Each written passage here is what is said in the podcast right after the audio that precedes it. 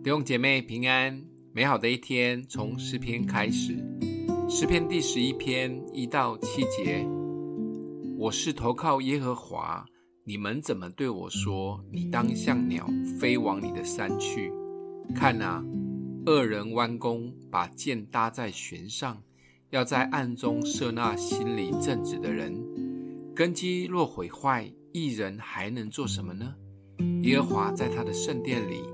耶和华的宝座在天上，他的慧眼察看世人。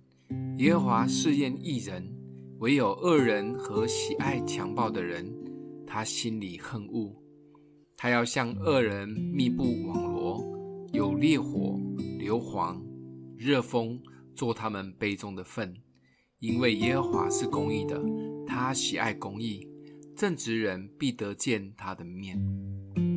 当大卫被扫罗王一路追杀、危险的时候，每一位爱大卫的同僚、部属或好朋友，都给大卫建议：先躲或隐藏起来，最好是往没有人去的山上逃。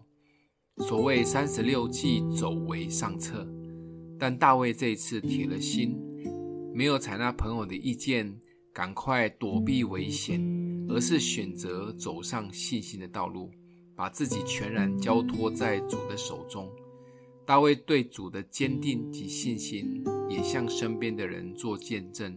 逃得了一时，却逃不了一世。唯有投靠耶和华，翅膀荫下，才是最好的保护。当我们遇到工作、婚姻、关系，甚至健康的困难或问题时，我们或许会慌了。开始也有很多人会给我们宝贵的意见。我们也许也会选择逃避，但大卫告诉我们，最好的保护就是投靠耶和华。当然是因为大卫与主的关系根基扎得够深。对我们来说，平常建立的根基就很重要。根基如果毁坏了，我们真的就慌了，就被别人的话牵着走，而不是听神的。而根基就是我们平常愿意花时间给神。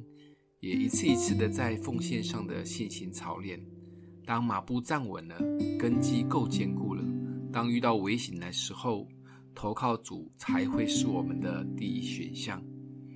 今天默想的经文，我是投靠耶和华，你们怎么对我说？你当像鸟飞往你的山去呢？